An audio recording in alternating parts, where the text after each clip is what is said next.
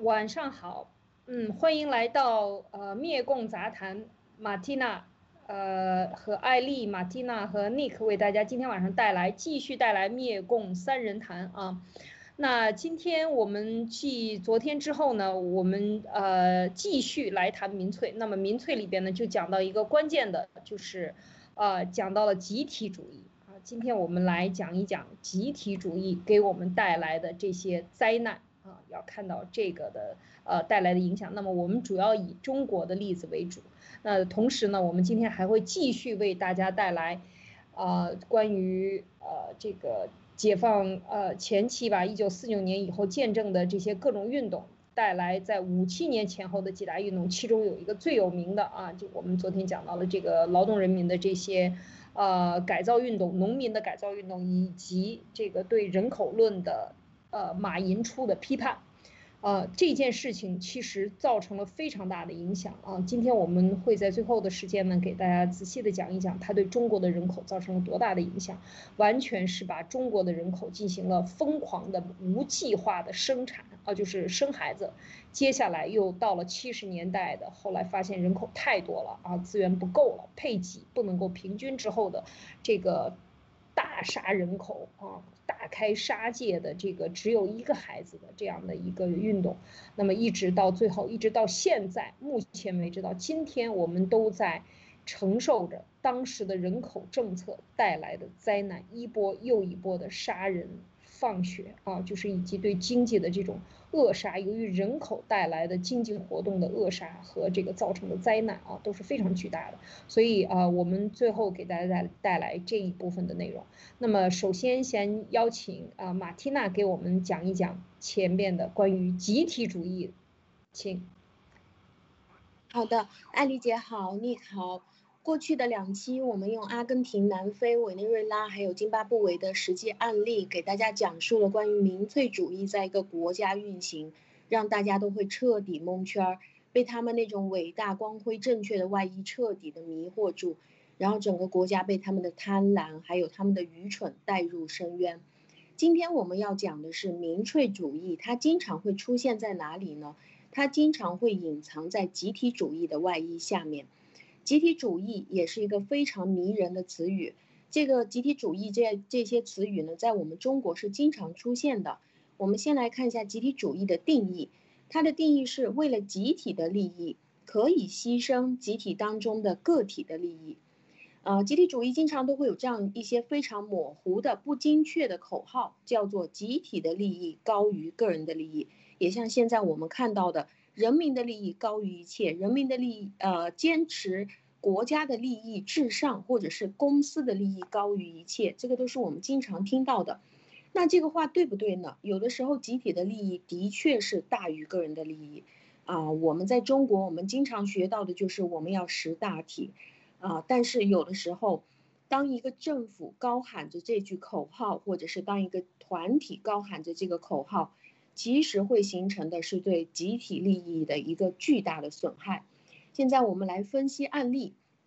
比如说现在冠状病毒来了，我们假定某一个社区有五百户人，这里住着各种各样的人，比如说这里有当地的当官的，也有当地做生意的，也有当地的普通的老百姓，有学生，有当地人，有外地人，有业主，有租客，也有来到这里短期租房的。也有来到这里暂时投奔亲戚的，或者是来这里探访朋友暂时住几天的。总之呢，这五百户人在这个社区里面种类非常的多。那现在我们假定的情况就是冠毒来了，这五百户人就开始决定召开一个社区网络大会，因为大家都不能出门嘛，那大家都在网上开一个网络大会。结果呢，做出了一个决定，这个决定是为了维护本社区集体的利益，一致决定。来自于某某现在爆发疫区，比如说武汉或者是某某城市的这些人员，不管他是不是这里的房东，还是这里的租客，不管他是当官的还是老百姓，只要他呃来自于这个地方，或者是说两个星期之内他去过那些地方，那么一切呃一切的人都拒绝入内。当这个决定被提出来的时候，这个决定。很快得到了绝大多数人的热烈拥护，觉得对，这个就是保护我们的利益，那么得到了高度的赞扬。通过一致执行，结果这个五百户当中有五十户人就被挡在外面，不能进来了，不能进来这个社区了。结果呢，过了一段时间，小区召开了第二次大会，大家一致认为，为了维护集体的利益，一致决议，凡是来到这里租房的。不管你是长租还是短租，不管你之前租了多久，只要你不是业主，请你不要进来。为了我们的安全，那这个命令给到门卫，设置门卡，只有业主才能打卡进来。投票结果多数通过，结果这个四百五十户当中，又有一百户被排除在外了，租房的不能进来。那么这里每一次都是少数服从多数啊，剩下三百五十户。又过了一段时间，又来了。为了小区的集体利益和安全着想，我们虽然是本地的业主，但是没有本地户口的，包括经常往来外地去上班上学的，禁止入内。投票决定，结果两百对一百五十，大部分通过了，开除了一百五十户，经常出去外面上班上学的不能出来了。门卡再一次更新，现在整个五百户的一个社区只剩下两百户人。再过了几天，为了维护小区业主集体的利益，现在业主委员会投票，少数服从多数，没有打过疫苗的人禁止进来。那这个投票决定一百二十户对八十户，小区现在剩下一百二十户人。我们可以想象，我们假定这种会议没完没了的召开下去，会有各种各样的划分标准，可以把这个小区里面的人。总是为了维护集体的利益，为了维护大多数人的利益而侵犯小部分人的利益。本来这里四四百五十户全部都是拥有合法居住权的，现在这个样子，会议不停的开下去，每一次都是所有人小部分的人被理直气壮的踢出局。那么我们渐渐终于有一天，这个小区只剩下三户人了。我们完全可以相信，在这个三户人里，也可以找到某一种区别的标准，可以让他们投票结果二比一，结果只剩下两户。那我们好的回顾一下，做到这一切，我们需要做到的就是什么？就是我们喊这句口号，叫做集体的利益高于个体的利益。所以我们想一想，当每一次都打着集体的利益去侵害个体利益的时候，最终结果。可能是真正侵害的是大多数人的利益。所谓集体的利益，真正是可以保证得了吗？我们看到最后，整个五百个户住户的小区里面，最后只剩下两户人，变成维护了这两户人，而赶走了四百八十户。那民粹主义的潮流，经常都是这样，披着一张非常迷人的外衣，拥有着感人的故事，帅的美的主人公。然后把这个外表包装到这种极端的高大上，但是其实如果我们透过现象去看本质，我们会发现这是非常弱智的一个剧情。民粹主民粹主义最喜欢披着集体主义的外衣，集体主义是民粹主义的一个挡箭牌，只要是打着维护集体的利益，当这个挡箭牌。做着维护极少数人的利益的时候，我们是看不出来的。我们以为是为了我们自己，而当我们又把这个民粹和民主的定义拿来做一个对比的时候，啊，当我们知道这个集体主义在学术上其实它的争论是非常大的，那我比较相信的观点呢，就是我们把民粹和民主的定义进行划分的时候。我们会把这个定义又再明确一些，就是说，不管他打着各种各样花枝招展的旗号，只要他侵犯了个人利益的时候，无论是否投票，这个就是民粹主义，也就是回到了我们对民主的认知，人权大于政府的统治权，政府是一定需要我们老百姓去监督和约束的。政府人员他的权利是需要被关进牢笼里面的，政府的钱来自老百姓，政府的权利来自老百姓给予的授权。如果政府无权，如果政府他们正在做的事情是侵犯了我们从来没有交给他的权利的时候，不管是任何的团体或者是任何的政府，他没有权利去决定我们没有交给他的权利。人权需要受到这个国家的最严格的法律保护。所以，当政府打算投票决定你的资产要不要送给别人的时候，你应该清醒地认识到，他没有这种权利去发起投票，他也没有这种权利做到这个级别的权呃决定。无论他是搞什么旗号，这个其实都是在搞抢劫。无论他是不是说他未来抢了要给你用，你都应该去拒绝，因为这个是一套骗术和一套抢劫术。嗯，那么现在，呃，我我我请请我们的导播，嗯，帮我翻到第二页，竹子的问题。OK，我们都知道，艾丽家艾丽姐家的后院呢有两排竹子，呃，今天我就做了这个两排竹子。那么，对，就是你看到的这种竹子。好的，现在我们就来模拟一下，我要问大家一个问题啊，艾丽姐你好。我是你隔壁小区的业主委员会的主管，我叫做冠军的后妈。那经过我们小区长时间的讨论、仔细的研究、认真的投票、反复的思考，结果我们呢，整个小区以压倒式的百分之九十九的住户已经投票通过了，决定您家里面的这两排竹子要移栽到我们那个小区去。当然，我们也会给您的小区留下来一小部分，毕竟这个竹子是在这里生长的嘛，这是竹子的起源地。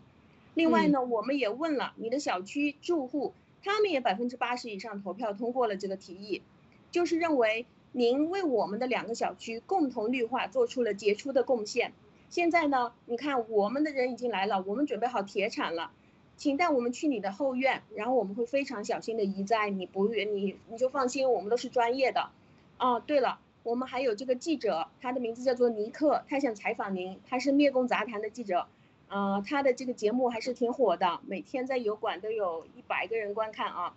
那么他也很想知道，到底是您是如何做到对社会绿化做出那么大贡献的啊？来，尼克来采访。那我们就，呃，说干就干，我们先去挖竹子了。你给我滚的有多远滚多远，进门都不允许，进门 我就拿铁锹拍你。我应该是这样的。这样对来答复，凭什么你抢我的抢我的竹子？我的竹子是我种的，我花钱买的，种在我家院儿里，可以，你们可以路过可以看，但是绝对是不允许进来采摘的啊！这个东西跟你有什么关？我做出绿化，我凭什么贡献给这个呃什么小区的花园让大家瞻仰？我就自己看，你们能看着是你的福气，你看不着也活该，应该是这样的。要我我就这样来说了啊，对，集体主义就是这样玩，民粹就是这样搞的，就莫名其妙的把你绕的，好像你不知道你的东西就是你的，有点有点给你拿去分了，有点刚才有点那个文化大革命的意思哈，就是不容你 分说，对吧？就强行就把你这个给弄了，这个太太恐怖了，就这个呃竹子的这个问题确实是呃。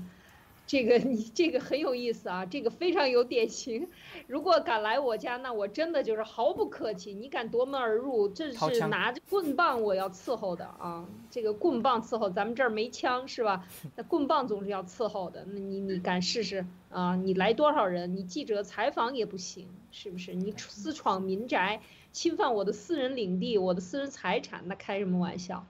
这个我觉得这个确实是有意思啊，这个这个集体主义的，刚才我觉得嗯，马蒂娜讲的很多关键的问题，就是集体主义它可以用集体主义来剥夺你的人权，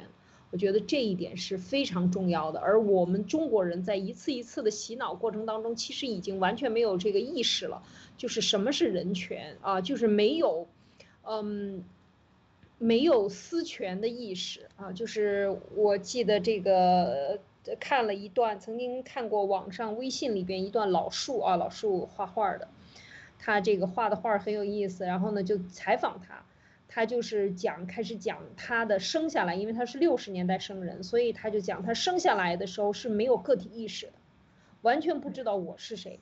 然后生下来就是集体意识，你只是这个社会主义。大机器里的一个螺丝钉，啊，就是跟任何产品都一样，你没有个性，你不能有个性，你必须跟所有人一样，穿绿军装是吧？戴绿檐帽，戴一个红五角星，背着这个军挎，然后穿着这个绿胶鞋，然后每个人都一样，不是穿绿裤子就是穿蓝裤子，就是这样的一个服装。我小的时候也是一样啊，也是见过，基本上是，就是。放眼望去，不是绿色就是蓝色，要不就是黑色啊，基本上都是灰土土的颜色，很少能看见有人穿这种大红大花的衣服，都是看不到的。就是说没有没有集体意识，这是非常悲惨的啊，就生下来就没有。那么这就是就是中共在五十年代就完成了这个集体意识改造啊，就是让你彻底放弃你的个人意识，就是说他把文明。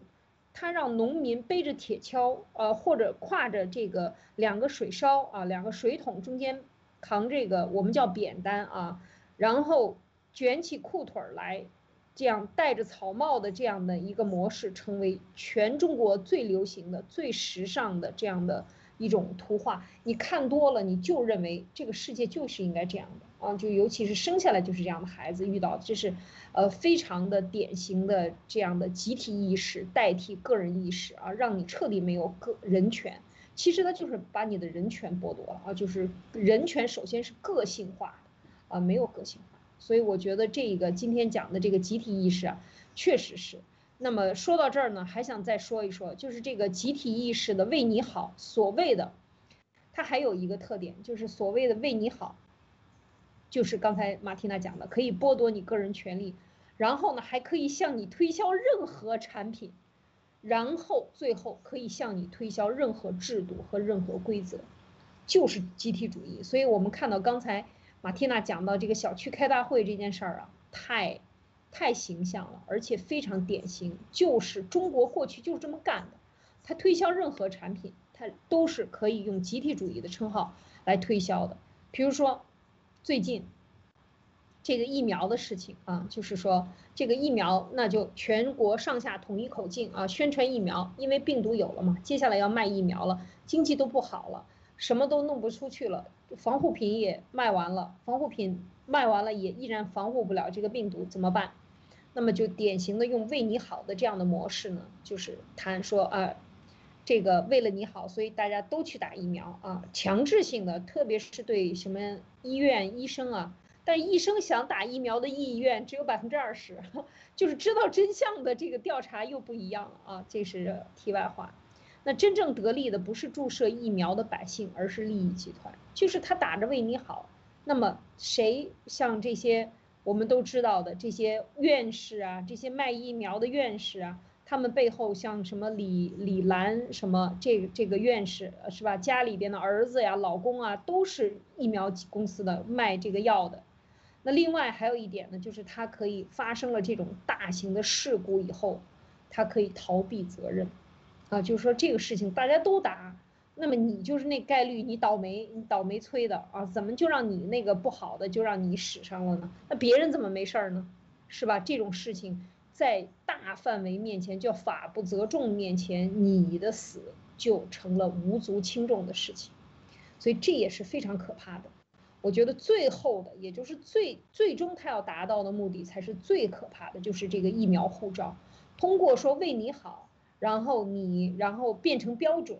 把这个一为你好的疫苗变成一种标准，然后变成政府执行力的所必须的一个标签儿。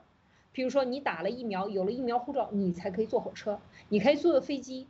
那完了，你要不行的话呢，你你没有这疫苗护照，你不不可以跨省界，是吧？不可以出行到另外一个区去。然后呢，你就必须得去打。那这个时候他就可以完成他这个推销产品的这样的一个循环。那这个这是一个，另外呢，还有就是，当然它可以收集你的基因，打疫苗它收集基因，它当在全球推广的时候，它就对别的国家的个人信息、基因和这个国家的人口这些所有信息、血样、血清。都要收集，那么就变成了对别的国家的威胁啊！他一旦收集到这些信息，就可以对你进行专项啊专项治疗啊，专门为你这个国家量身定制各种病毒啊，或者是各种对你的要挟都有可能完成了。所以这个一套活下来，真的是 集体主义，大家看看，真的是非常可怕哦，Nick，你怎么看？啊，对，我想说这个刚才呃，Martina 的那个小区的那个案例啊，我觉得举得非常好，我觉得可以完美的这个诠释什么叫集体主义，或者说集体主义表面上如此啊美好的一个一个名称，可以被坏人如何利用来达到他们的目的。因为刚才马蒂娜讲的例子是从五百最后到二。但是你可以反过来看，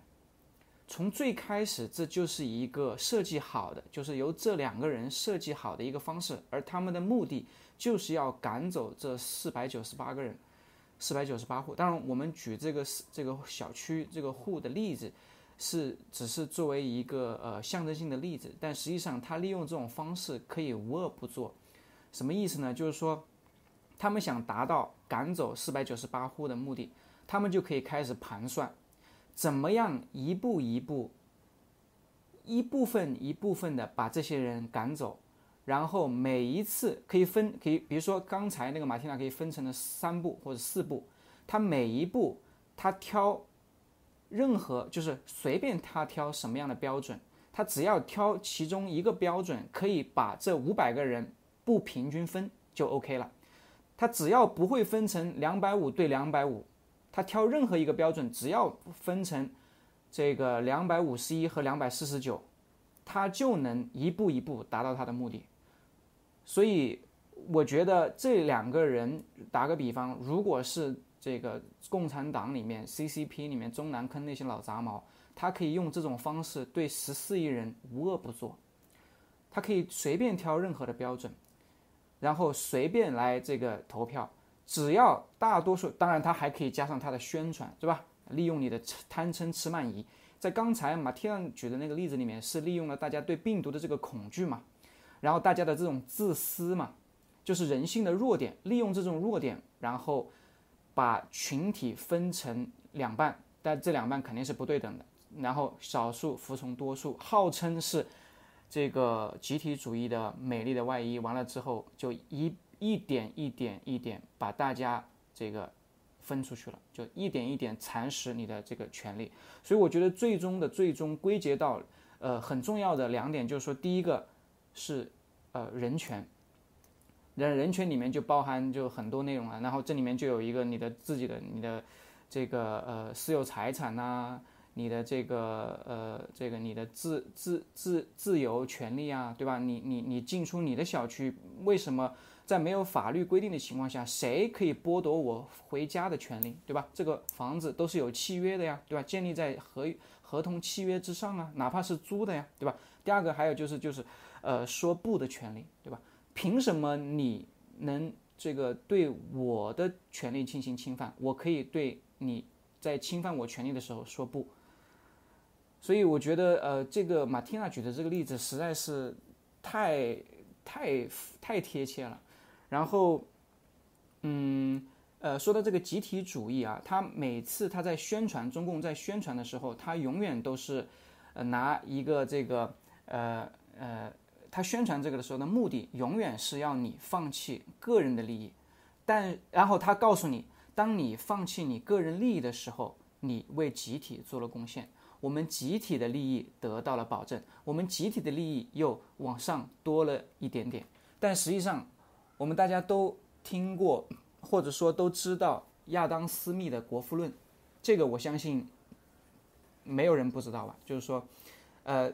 亚亚当·斯密，就是说很多人后人在从他的这个想从他的《国富论》里面挖掘出呃有用的东西，但最终挖掘来挖掘去，只有一句话。就是就叫做看不见的手，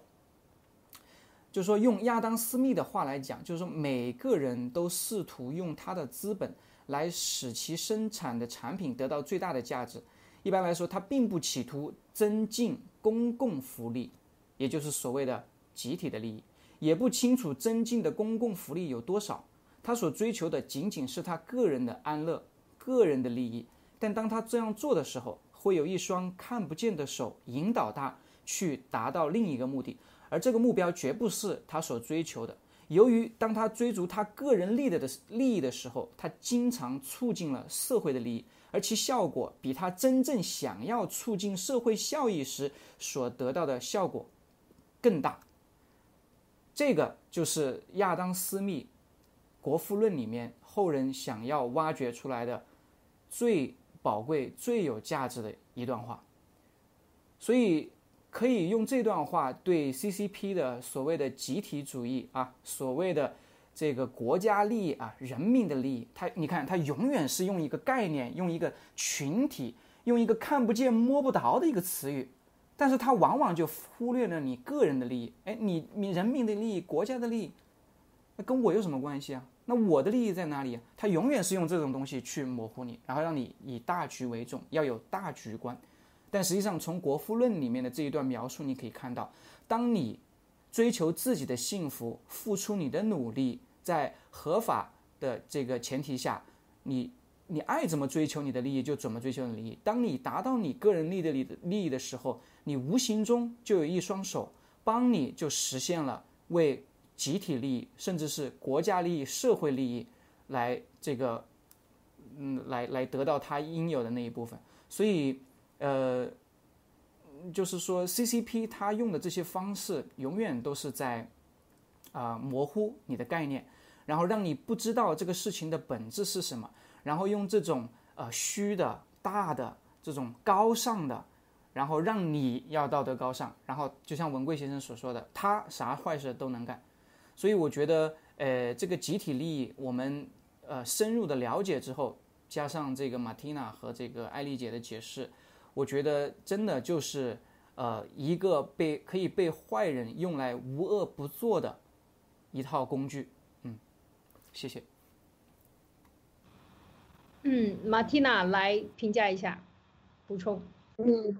对，我觉得说的非常对。就是当再有人在打着这个幌子说集体为重，那么我们就只能问他集体是谁，让集体去见鬼去吧。呃，我非常相信文贵先生所说的那句话。就是呃，我需要你首先有本事把你自己照顾好，然后把你的家人照顾好，你再去想其他的什么为社会啊，呃，什么为了灭共啊，那个是呃之后的事情。但是你必须要先把自己照顾好，先把你的家庭照顾好，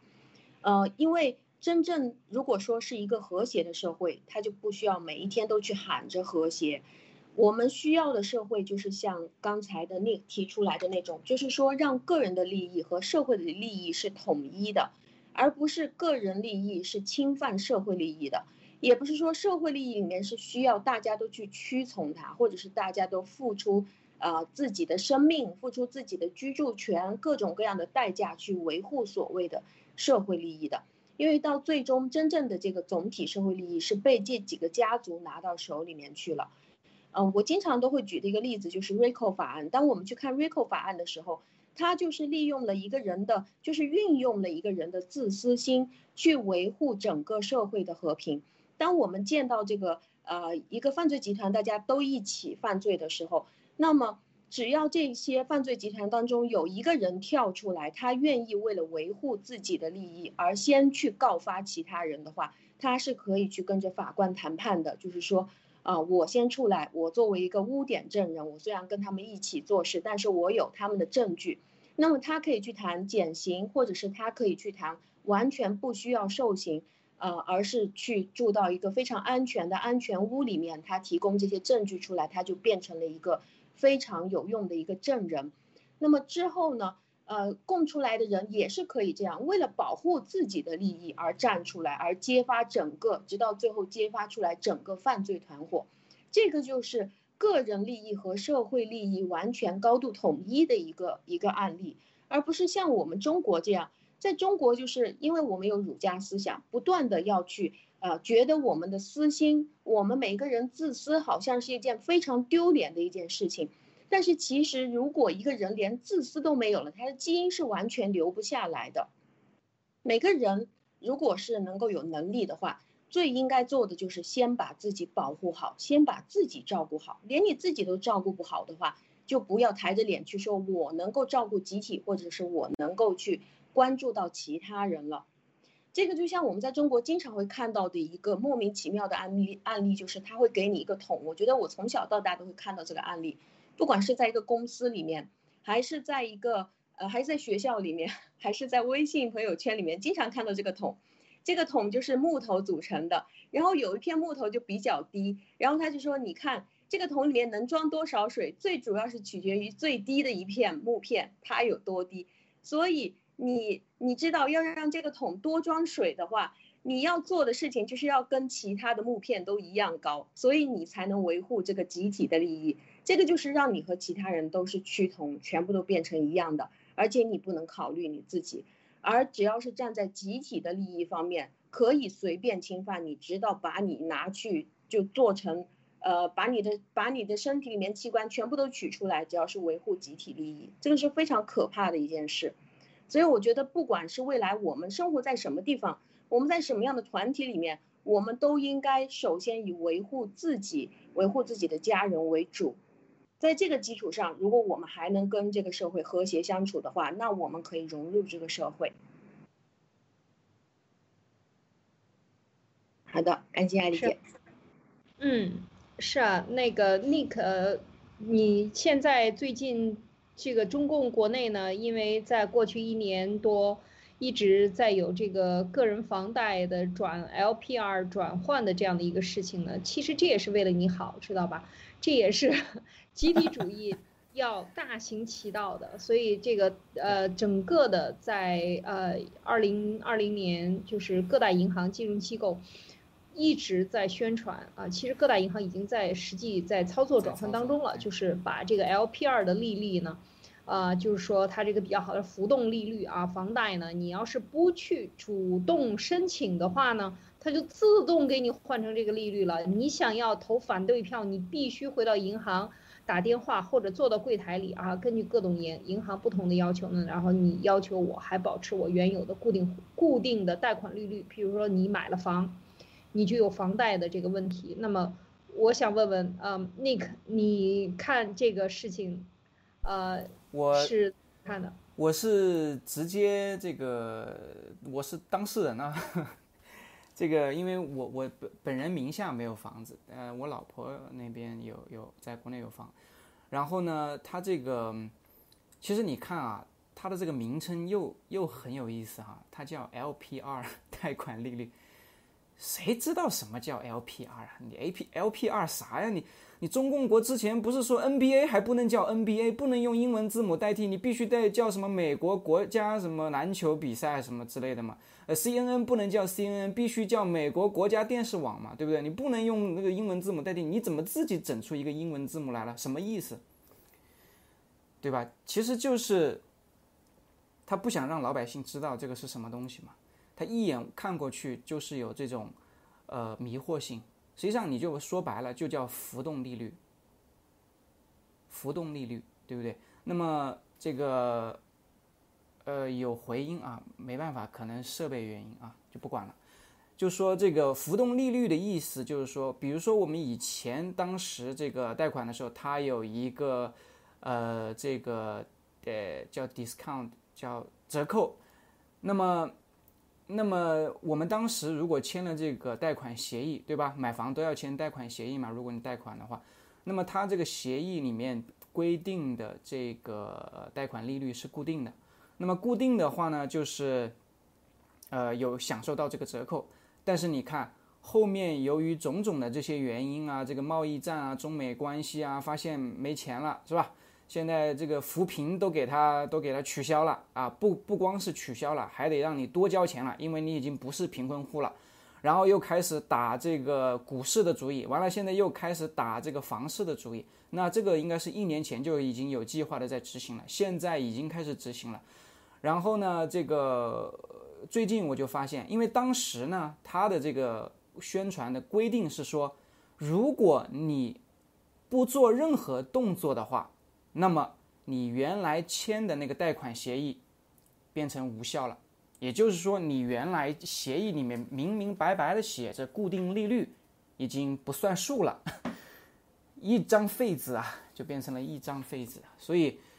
实际上这个就是对契约精神的一种亵渎，因为这个是双方啊贷款买卖双方签订好的一个协议，他就一纸这个公告就把你这个取消了，他必须让你自己亲自跑到银行，或者是在网上还是这个手机上操作。那么你想有多少这个当年轻人在外地工作的时候啊，家里的老人这个父辈长辈们，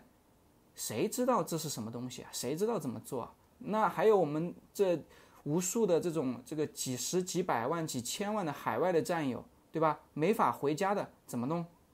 对不对？所以他当时设置的规定就非常的奇葩，我当时看的是非常震惊的。他说。你如果不去跟银行要求，要求维持原来的协议，那么我就给你变了。但实际上，这种方式我是从来在海外从来没有见过的，是非常粗暴的。为什么呢？在海外，凡是有协议的东西，那么如果当你在协议之后的某一个时间，你发现这个不对劲了，你可能要亏了，对吧？或者说你想要再弄点钱，你想改这个协议的时候。永远只是对当你公告之后的人群有效，也就是说，当你发出来要做 LPR 的那天开始，你只能对那一天之后的新进贷款人员有效果。那么，对以前的已经签过协议的，你应该遵守我们的协议和契约。那么，如果你可以让以前的这些签过协议的人有多一个选择。让他们去选择改。那么，如果他们要改的话，他们会去跟银行联系来改，而不是说，如果他们什么都不做，你就把它改了，你凭什么改？这是有协议的，对吧？这是双方的一个契约。所以我当时看到他做这个 LPR 的时候，我第一反应很简单，因为从他的这个规则的设置，你就能看出来他的倾向。他的倾向是什么？他的倾向是让你改。因为你只要不动，他就给你改了。大多数人可能都什么都没做，结果就都被改了。然后接下来，他之前是一波宣传，宣传说：“哎呀，这个这个第一年的这个我们是下降的呀，啊，你享受到了利益了。但是第二年呢？那第五年呢？第十年呢？十五年呢？对吧？当然，前提是如果你 CCP 还被灭的话，还没被灭的话，对吧？”那当时我就很明确的我知道，就是说，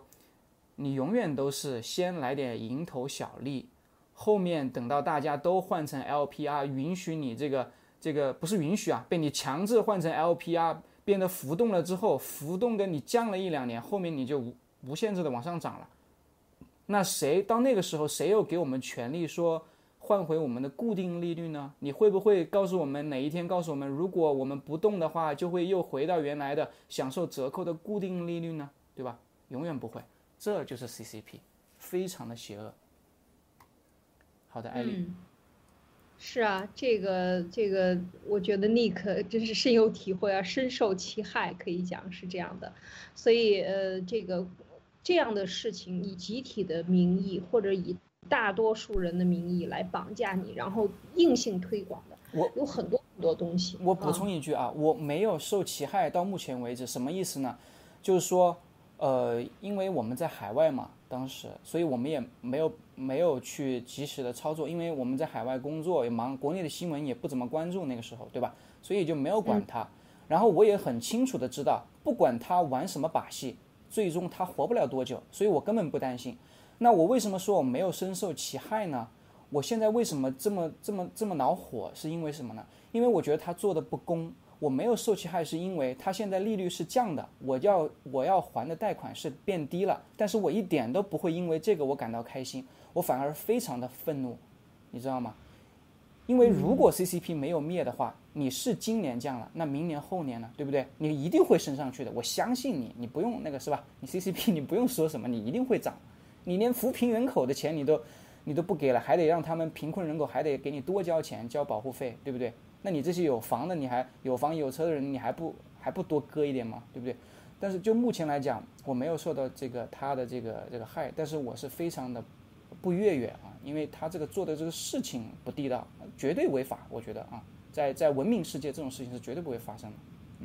没错，特别是这个一纸合约就这样废了啊！你这合约里贷款合同里最重要的一个条款就是利率啊，你怎么还款的利率，它一旦这样调整以后呢，就是全国调整，而且不经过你同意，你知道不知道它自动就变了啊！就像我觉得，就像很多人拿着呃这个房本的这个存款，过去啊能够存个两千块钱，在七十年代或者八十年代初。存个一两千块钱或者大几百块钱，这是很多的钱啊。那么这个时候呢，存了二十年，你去取的时候，发现这个钱不够，不够你给银行交的这个所谓的银行的手续费了，然后你还要倒扣他钱啊，他还要倒扣你钱，你不但拿不回来你的钱，还要倒扣，有的就是甚至于拿不回来，这个账都没有了啊。就是说银行可以没有信用到如此地步。也真的是奇葩之奇葩。我们同样的看到外国一个老的银行碰到这样的事情，恰恰是他宣传自己有信用的时候，他会把你的钱按照这么多年的这个利率的调整，加上加上什么，加上通货膨胀，然后给你来进行算总账，你会拿到很多很多多倍的钱。那么这就是一个比就是完全不一样，在不同的社会里。对个人完全不一样的一个对待。好，说到这儿啊，马蒂娜，你看这个呃社会上呢还有什么样的这样的大行其道的事情，并且这个房贷的事儿，你有没有什么看法？哦，我对刚刚刚刚 Nick 说的这个，就是现在现在的这个阶段，在他大大张旗鼓的要改变的这个阶呃阶段里面，大家可以感受到的其实是啊，由于这个利率啊还有汇率的改变，然后。好像是降了一点点费用，我觉得这个就是中共他们非常经常惯用的一个技术，就是先给你好处，让你迈出这一步，呃，让你获得一些优越感。这个其实就像是一个麻醉剂，呃，因为呃，或者是这个就像是抓捕野兽陷阱上的那块肉，让你先进去吃，你一旦吃完了，你就掉到坑里面去了。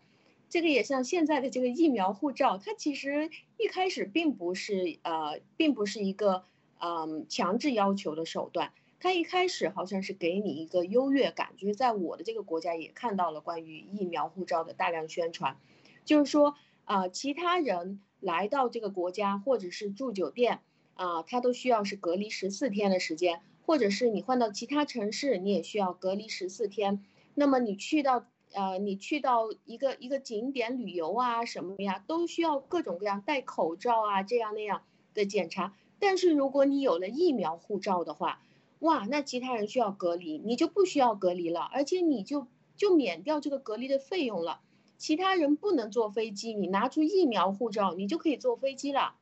然后他现在还是好像就是限时的、限量的，就是说我们现在就只有那么那么些疫苗。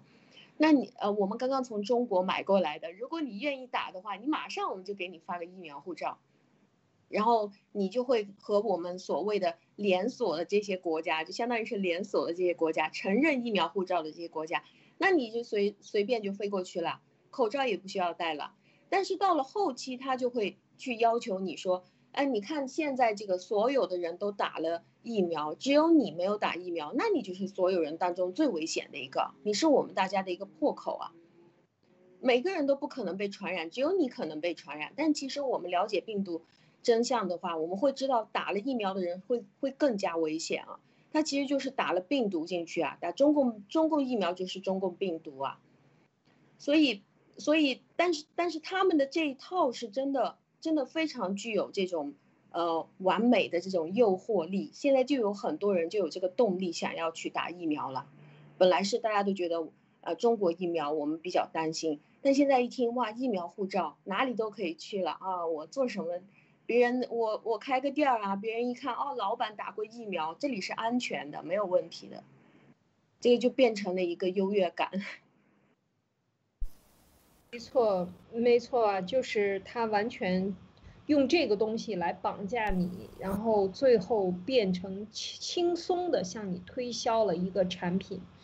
然后通过推销这个产品变成大众化，把这个产品变成标准，再给你推行推行一套制度和规则，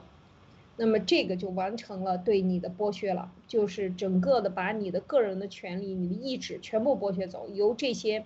我们之前讲的这个所谓的大重启啊，就是玩这套游戏嘛。就是最后变成谁来决定呢？变成一到两个科学家或者一个结机构，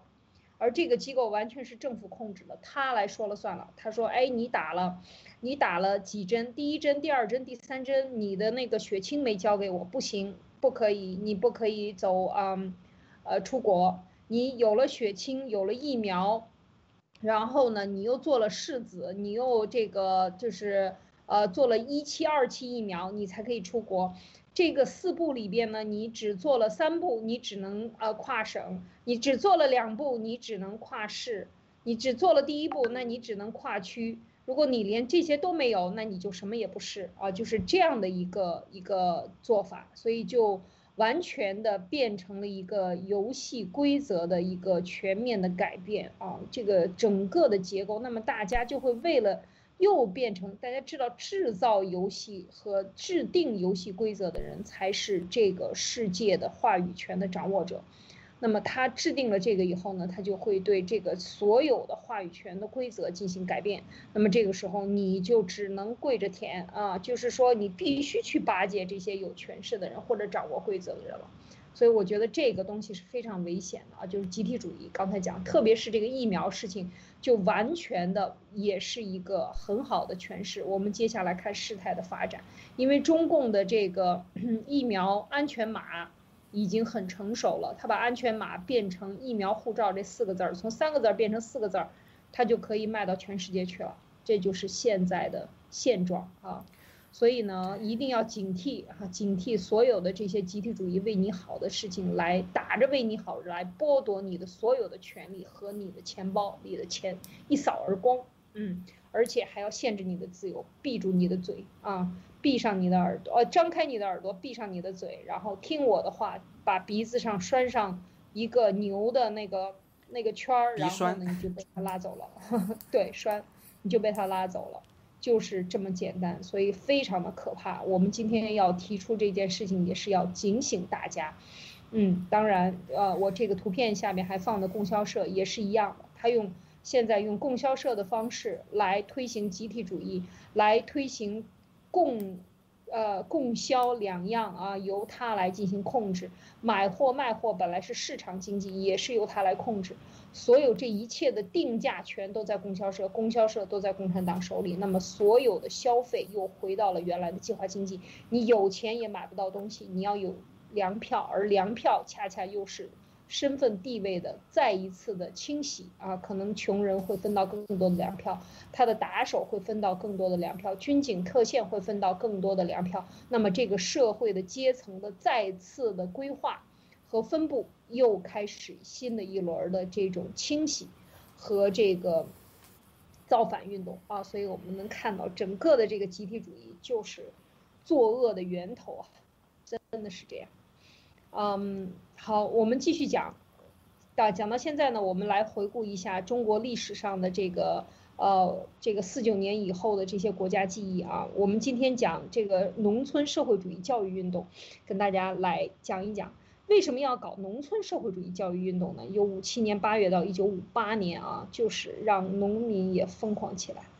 为什么这么说呢？因为我们知道中国是农业大国啊，九亿人、十亿人口，那时候九亿都是农民，我们都是跟土地非常亲近的人。我们往上数三代，谁家在没有点土地，或者谁家跟土地没有关系呢？都是在农村里长大的。所以就是说，呃，这个土地呢，农民是有非常强烈的土地意识和个人权利意识，就是他没有了土地，他就没有了一切。或者是说有了土地，他可以来规划他自己的一切，不管外边的天是变黑了还是变白了，是共产党的天还是资本主义的天还是国民党的天，他都可以活得很好，因为他有一亩三分地，他可以种，他可以养活自己的孩子，他可以用这些土地的收成去换他需要的，需要的其他物资，衣服、布匹啊，粮食、油啊，可以去换肉。所有的一切都是在土地上长出来的，所以农民是对这种洗脑最不敏感的，或者最有自己的小九九的。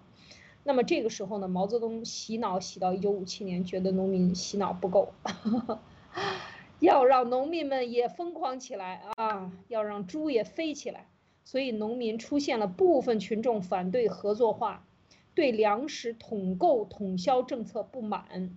甚至出现闹了退社的现象。什么叫退社？供销社我不去了，合作社我我不干了，我凭什么跟你合作社合作？我把粮食都交给你，让你来替我分配。我们家五口人，我怎么吃饭？我老娘说了算，是不是？这是农民的基本思想。当他们要在农村推动的时候，发发现出现了非常大的阻力，就是第一波打土豪分田地之后，农民们分到了一部分田。这个时候再要把它继续分到合作社，农民不干了，这就是彻底的挖根，知道吗？大家，你那个马蒂娜，尼克，你一听你就明白了。这个时候毛泽东干什么？继续搞整风，然后呢，针对这些问题搞这个反右斗争啊，就是说你只要不把粮食、不把地交出来，不把你们家里的小九九、不把你炕头上说的那些贴耳朵的话是交出来，你们就是右派。然后呢？所以毛泽东提出在农村开展了一次社会主义教育运动啊，就是继续的 对，要让农民们也疯狂啊，要让他们完全放弃自我自我意识，然后完全是集体意识。所以呢，就是这个对呃，又搞了一次政治运动啊，这个这个整个的是为了后面的农民开始的大跃进和人民公社化运动。啊，做了政治上的动员和实践上的预言啊，就是最后把农民搞疯了，最后农民们真正饿死的也是农民们，所以农民们最后没有守住他的防线，也是这个运动来的太猛烈，而他采用的推动手手法就是从部分党员开始推进，把你们村里边搞一个党员就够了，这一个党员去做全村的工作，做不好你的党员的位置也没有。饭碗也没有的吃，所以你想一想，这个一个老鼠屎能和能和一锅粥。昨天讲的商的这个作用力有多大？它就是这么推动，它其实阻力非常非常大的。就是农民打死了度地主，那也只是一小部分，是吧？百分之十，那百分之九十还是分到地了。那现在把百分之九十的地都给我收上来，要交到公合作社，要交到百分之一的人手里，就是党员和党委书记。村干部手里，这农民就不干了，这是看明白的啊，这是明白的，但是没有挡住。那么之后一旦交上去，就真的疯狂起来。就是过两天我们讲的这个真正的大跃进开始的时候，就是造成后续的所谓的自然灾害、人民被饿死，这些都是预言啊。农民被饿死啊，共产党没被饿死，毛泽东吃着红烧肉，所以这就是这个农民要疯狂的代价啊。那么最后呢，我们再讲这个，啊，当然这这这次再讲一一个运动啊，就是说这个反右派的运动，就是嗯呃也也是在五七年到五八年之间，这个时候就是不光是农民了，就把全中国人民搞起来。其实这就是我说是资本家和地主都斗完了还不够过瘾，那么就要开始搞人民斗人民。啊，这是真正的开始，人民斗人民啊！右派分子是多少人呢？全中国五十五万两千八百七十七人。然后他这个，呃，经过所谓的中宣部、统战部、公安部、民政部、中组部，然后出了一个方案，说万一这些人搞错了呢？对右派分子一般不搞甄别平反啊，打了就不给你平反了。对确实画错了的，你看。这两句话前后矛盾是矛盾的，然后要求实事求是的予以改正，你觉得改正得了吗？尼克，你觉得能不能改正？这个后边就是真正的血雨腥风，因为这一部分人被斗倒了，会斗出巨大的矛盾来，然后就会你和我斗，我和他斗，他在和你斗啊，咱们就三角斗，一直在斗下去了，就看这个就没完没了的这样的右派分子会冒出来。对，啊，这个这个这个不就是刚才马蒂娜举的那个例子吗？他给你画，呃，左派右派，他给你贴某种标签，人为的圈出一部分人作为集体里面的少数派，对吧？然后利用大多数人啊，多数啊，少数服从多数，然后用多数人去斗这少数人，就像刚才马蒂娜例子里面，把这个呃一百五十户赶出小区，最后赶到只剩他想要的那一部分。数人啊，多数啊。哎，是吗？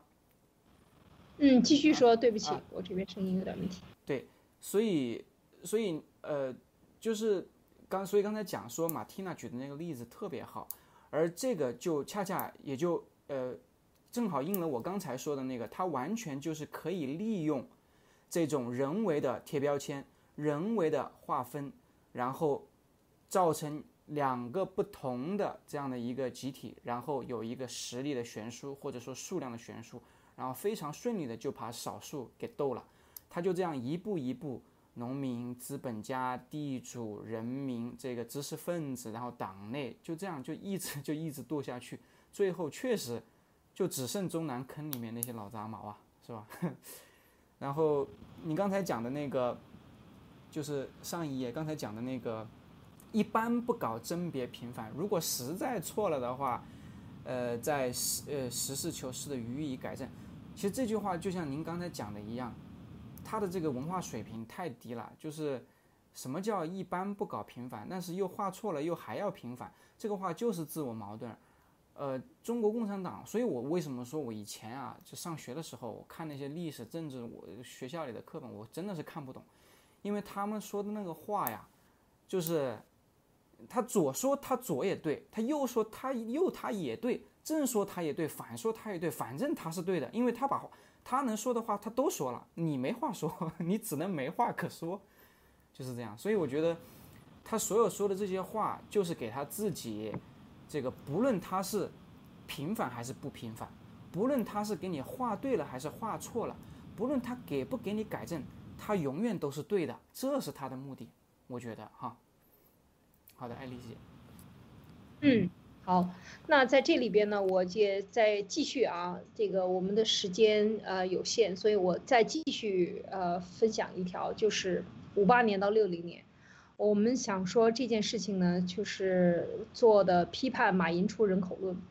啊，马寅初人口论呢，大家知道他这个马寅初先生啊，先简单的介绍介绍一下，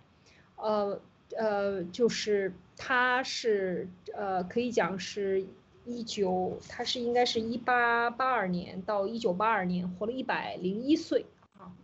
是长寿的老老先生。但是他一九一四年的时候呢，就已经被送到了美国读书。到了美国，当时想读的是这个机械还是别的这个铁路啊什么的，到一个一个专业。但是后来发现没什么用啊，就学了经济。所以他应该讲是最早期的经济金融。呃，社会呃，这个全方面的一个人才是非常厉害的。然后呢，他在大学毕业的时候呢，在这个写的论文呢，还被用作这个哈佛大学的教材。大学一年级的教材，所以他是很厉害的，在耶鲁大学啊，专攻经济学是写错了，呃，这个个，然后他的教他的这个毕业论文，纽约市的财政呢，还被这个采用为哥伦比亚大学本科一年级的教材，所以他在整个的，呃，这个二十世纪初啊，一九他一四年去到美国读，一九零七年被派往美国留学啊，回来了以后呢，就开始在北大，呃，教书，在经济学教当教授啊。当时谁招他的，知道吗？就是整个民国初年的这一个文艺复兴的最领军的人物蔡元培。蔡元培当时当北大北大校长，大家知道这个蔡元培最有名的这个一句话叫做“兼容并包”啊，“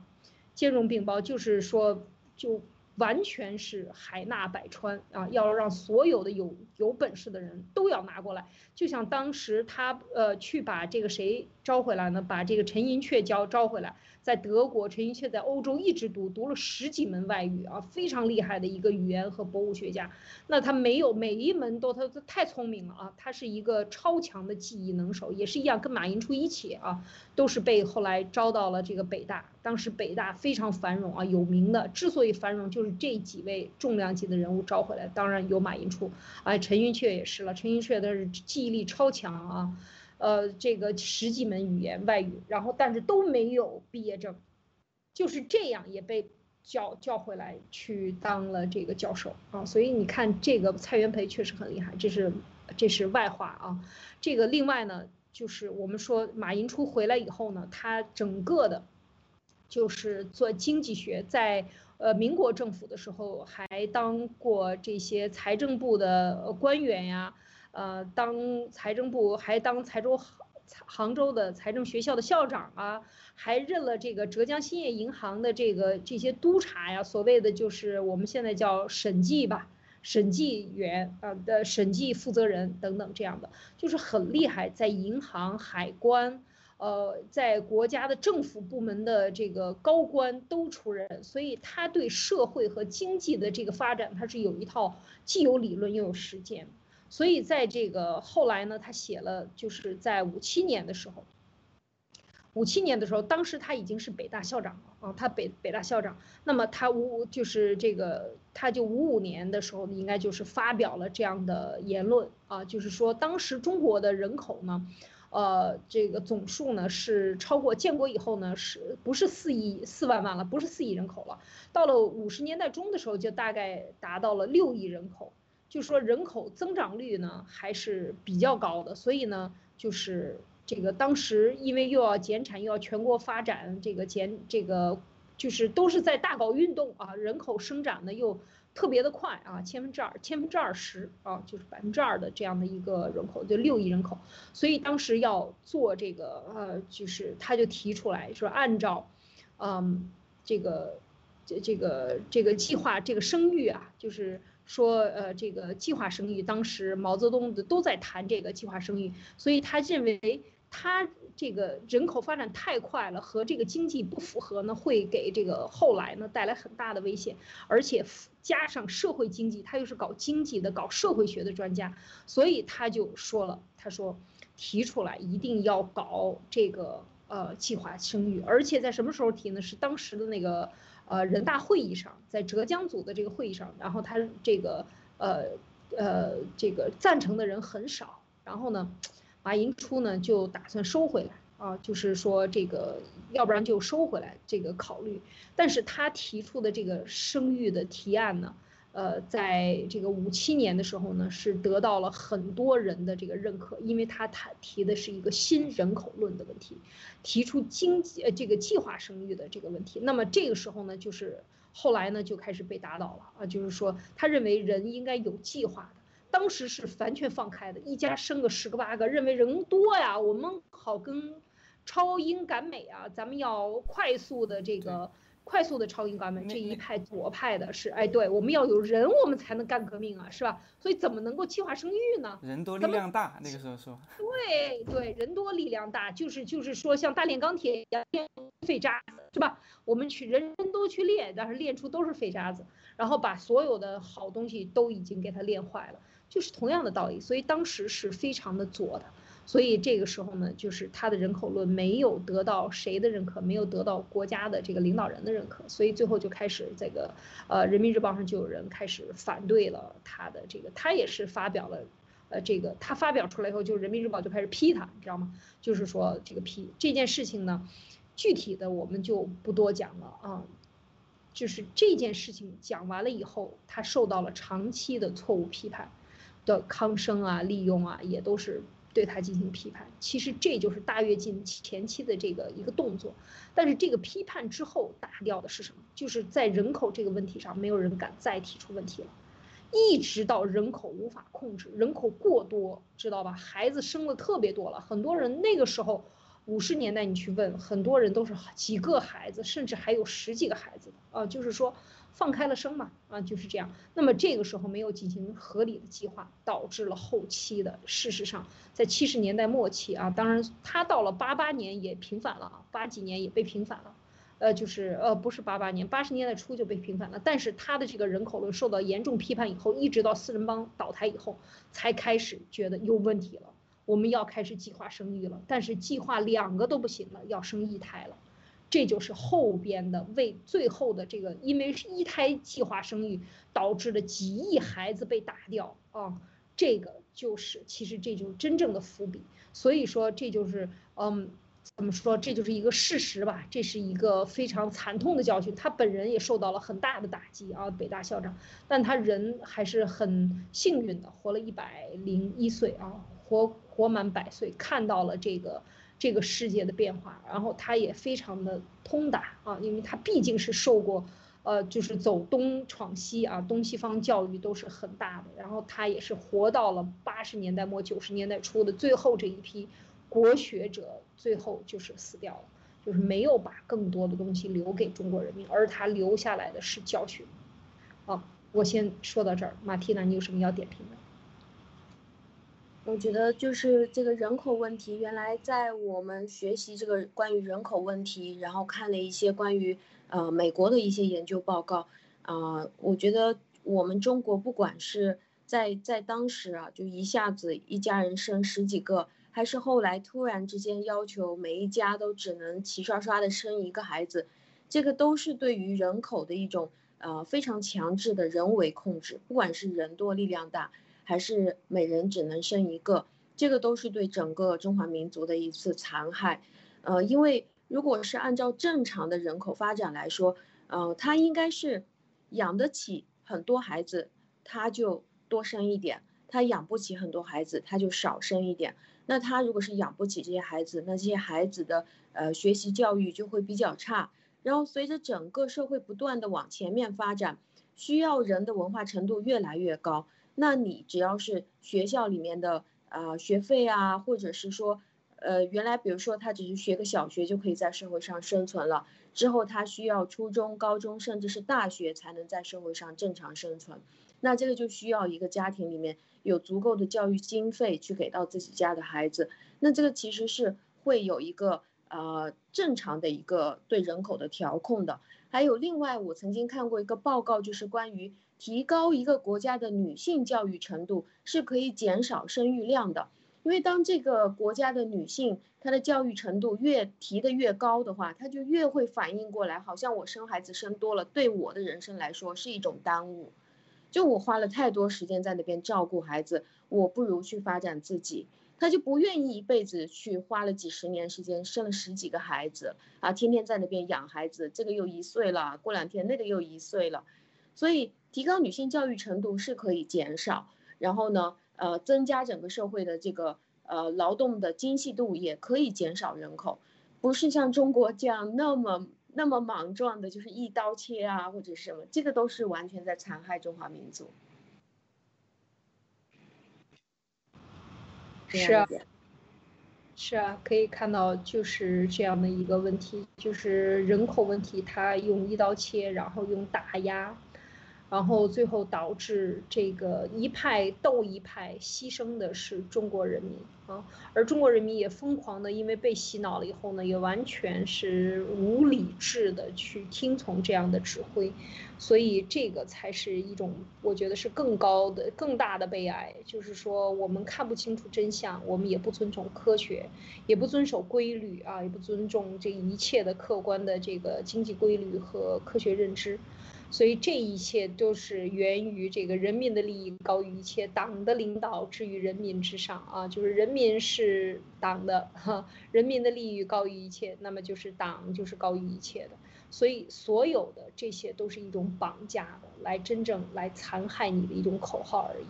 真的，真的是贻害无穷啊，这是。荼毒、涂炭生灵在中国大地上，所以我看到这些的时候，每一次想到这个，我就觉得很难过啊，就是很难过。我们聊起这样的话题也觉得很沉重，因为它是用血和生命换来的代价。那么我们现在真的不希望未来再发生这样的事情，或者我们的人民还要再被这样愚弄来愚弄去，像一个球一样踢来踢去，完全没有自主的能力。好，那今天的呃，那个还有什么要补充的吗？没有了，没有了，时间好，嗯，